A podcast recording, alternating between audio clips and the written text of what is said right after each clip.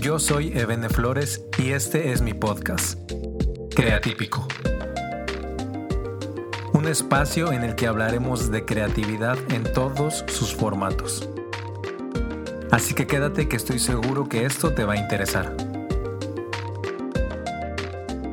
¿Qué tal amigos? ¿Cómo están? Gracias por estar aquí en un nuevo episodio de Creatípico. Eh, ya extrañaba mucho decir esto. Yo sé que ya tiene muchas, muchas semanas que no había un episodio nuevo y este, no sé si ha sido, ha sido complicado para mí en ciertas cosas porque es también entender que este camino del creativo pues es algo que de lo que llevas el hilo, de algo de lo que llevas la viada. Y de repente cuando por algunas razones te bajas o dejas de tener, no sé, este hilo creativo, pues es, es difícil volver a, encaminarte en lo que llevabas. Pero bueno, la verdad es que han sido unos meses increíbles para mí. He estado trabajando en proyectos nuevos, he estado aprendiendo cosas nuevas y ha sido muy productivo. Eh, estoy muy feliz y obviamente estoy muy feliz de estar en un nuevo episodio. Y uh, hoy quiero hablar acerca de algo que para mí es eh, súper importante que me ha cambiado mucho la perspectiva en los últimos años y se trata de entender cómo, cómo es mi propio proceso creativo, cómo es mi propio camino creativo. Eh, eh, hay veces que pensamos en cómo otros están haciendo su camino o vemos cómo otros están avanzando en cosas que para nosotros, pues, no sé, parecen ser como muy lejanas o incluso parece como que nosotros no vamos a tener acceso a oportunidades como las que otros tienen. Pero pues es común que, como creativos nos pasen este tipo de pensamientos. Eh, al final estamos todos conectados y todos vemos lo que estamos haciendo. Aunque hay muchas veces que pues lo que vemos detrás son productos terminados y no vemos como todo lo que hay detrás de un producto terminado, ¿no? Pero bueno, dentro de todo esto quiero decirte que tú como, tú como creativo tienes tu propio camino.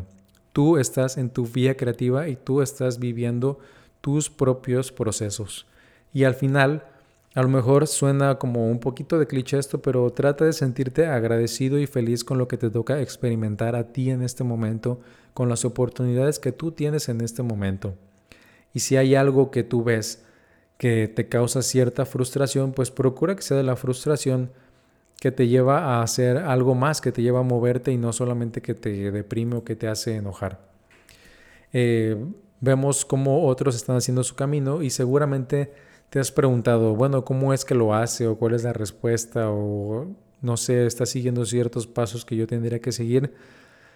Mira, seguramente es que no hay, no existen ciertos pasos porque en la creatividad eh, no, no, no es como que funcione igual conmigo que funcione con alguien más. No es como, como que vamos a hacer un rompecabezas y yo descubrí la forma de hacer el rompecabezas más rápido, pero yo soy el más lento. No, no, no funciona así la creatividad. No es como algo que lleve ciertos pasos ya establecidos.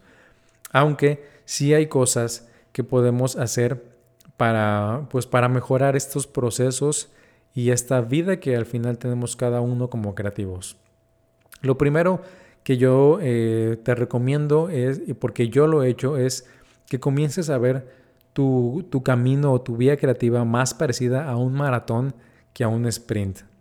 Se trata más de ver algo que haces constantemente y haces todos los días y no algo que solamente haces un día y te olvidas un mes y haces otro día y te olvidas medio año.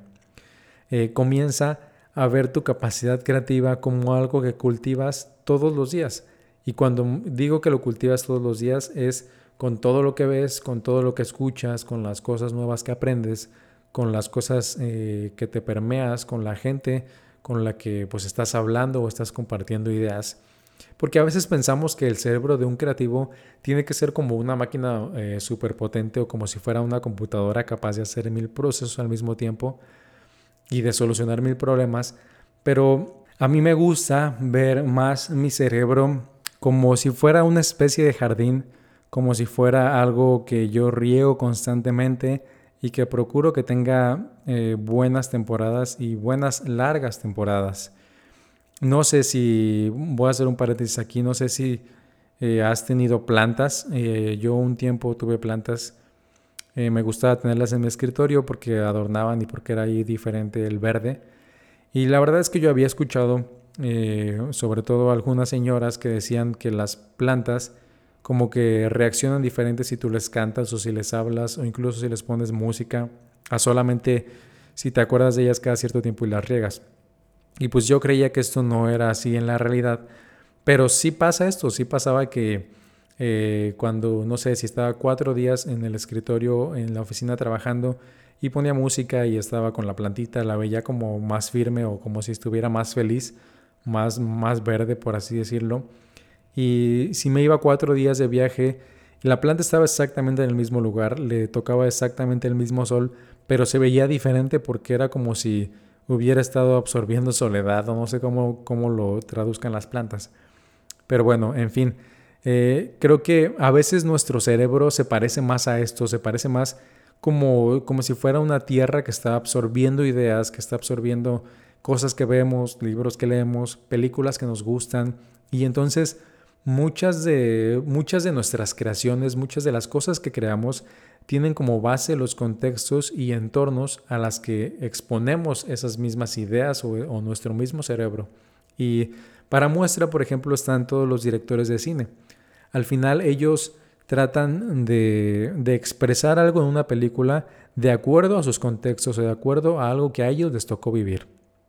Conozco también muchas personas que han entrado en trabajos o en entornos de industrias creativas, pero con ciertas normas o espacios o reglas a las que, eh, no sé, ellos como que mata realmente su creatividad y terminan siendo y haciendo cosas más robóticas justo como si se tratara de una máquina porque es seguir procesos de una máquina y no procesos más parecidos a los de una especie de jardín o un jardín, por así decirlo. Ahora, em, yo te recomiendo que empieces a razonar y a ser consciente como si tú fueras un ecologista, pero de tu propio organismo y de tus propias ideas, como si fueras un ecologista de tu creatividad. Creo que en este tiempo de cuarentena, lo hemos escuchado muchas veces, es un tiempo perfecto para que te pongas creativo. Y con ponerte creativo no me refiero a que necesariamente te sientes a crear algo, a dibujar, a pintar un mural, a hacer un diseño, a hacer una ilustración o a hacer música. No me refiero necesariamente a eso, sino me refiero a que absorbas cosas creativas. E, esto no es como los tips de aprovecha tu cuarentena en estos 10 pasos. Eh, más bien se trata de que, por ejemplo, si vas a estar en, Instagram, si vas a estar dos horas en Instagram, trata de ver fotos de cosas que te inspiran y no solo estar dos horas viendo memes o caídas chistosas. Si vas a ver una serie, puedes ver una serie que te ayude a crear nuevas cosas. Si vas a estar en YouTube, puedes estar aprendiendo un curso de los miles que hay gratis. Por ejemplo, eh, a mí me dicen, oye, lo que pasa es que tú tienes ciertas soluciones a cosas que tal vez ni siquiera tienen que ver con lo que haces o, no sé de dónde sacas las ideas o no sé cómo sabes tanto. Y la realidad es que no es como que yo sepa tanto, sino más bien eh, hay veces que a mí me gusta estar tal vez una o dos horas en YouTube viendo cosas que tienen que ver con tecnología o que tienen que ver con algún making of de música o de algún video musical. Y al final no van a ser las dos horas más productivas para mí porque quizá yo estaba tomándome un descanso, pero sí procuro tener eh, algo más que no solamente sentarme a ver pues videos de youtubers eh, que están haciendo cosas random, sino más bien algo que pues a mí puede ser que en algún momento me ayude y, que pues también sirva para que esté relajado. No es que se trate de ser un friki eh, que quiere saberlo todo, sino simplemente trato de permearme de cosas que sé que pues por ahí en mi medio en algún punto me van a servir o que voy a aprender y que simplemente me va a ayudar a tener mejores ideas. Y en fin, ponte creativo y no esperes que tus procesos de creación tengan un sobresalto de la noche a la mañana. Porque siempre pasan estos sobresaltos, siempre es como que llega una idea eh, de la nada súper inspiradora. Pero es mejor cuando te acostumbras a esos sobresaltos porque tú mismo los estás sembrando, no solo cuando estás a la expectativa de que uno se aparezca de la nada. Y bueno, solamente quiero cerrar con esto. No estás compitiendo creativamente contra otros. Tú tienes tu propio camino creativo y siempre puedes sembrar más en tus procesos, siempre puedes sembrar mejores cosas en tu mente y al final esto pues va a ser un completo reflejo de tus creaciones. Así que eh, muchas gracias por escucharme. De verdad que ya, ya extrañaba estar por acá. Y pues este, pasó algún tiempo, pero bueno, espero que esto te haya servido, espero que puedas poner en práctica, en práctica esto, que esto ayude a tu mente a que no solamente hagas mejores creaciones, sino que te sientas feliz con tu propia vía creativa, con tu propio camino. Eh, ya sabes que estamos por ahí en Instagram, arroba eveneflores y arroba creatípico. Muchas gracias por estar aquí y nos escuchamos en la próxima.